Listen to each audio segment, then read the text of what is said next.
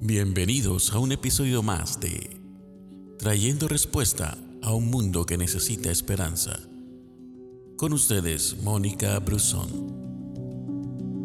Continuamos hablando de la semilla sembrada. ¿Qué significa la semilla que cae entre los espinos?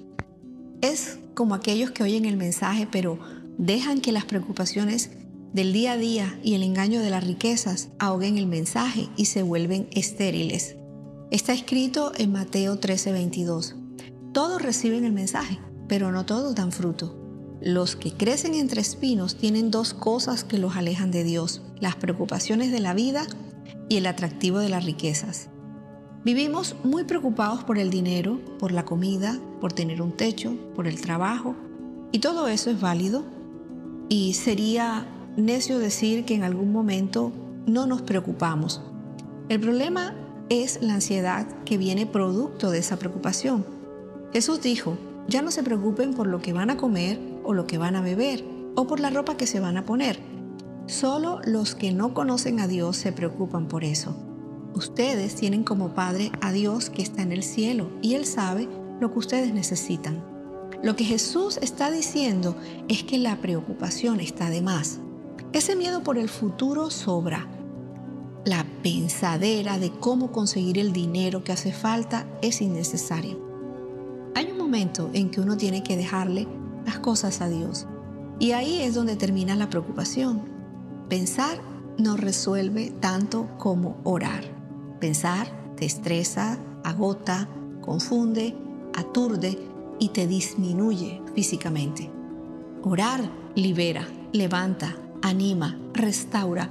Por eso Jesús recomienda orar en lugar de vivir preocupados. Y otra cosa que ahoga en nosotros eh, esa eh, palabra que nos está siendo sembrada es el amor por el dinero.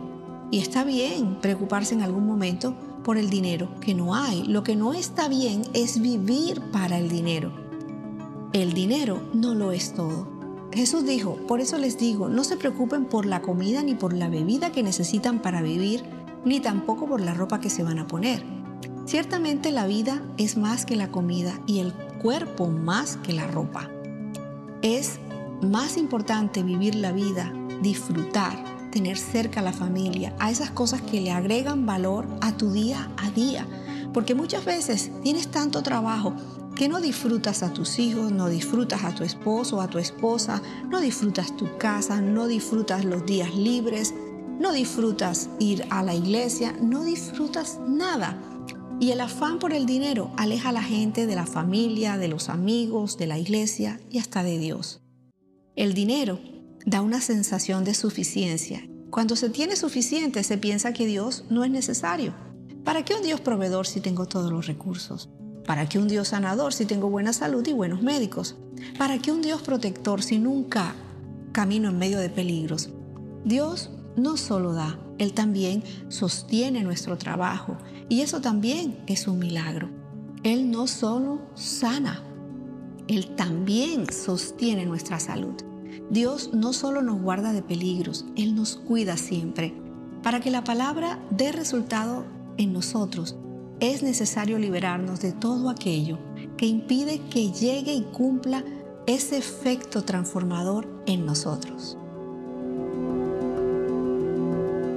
Gracias por escucharnos. No olvides compartir este audio. Que Dios te bendiga.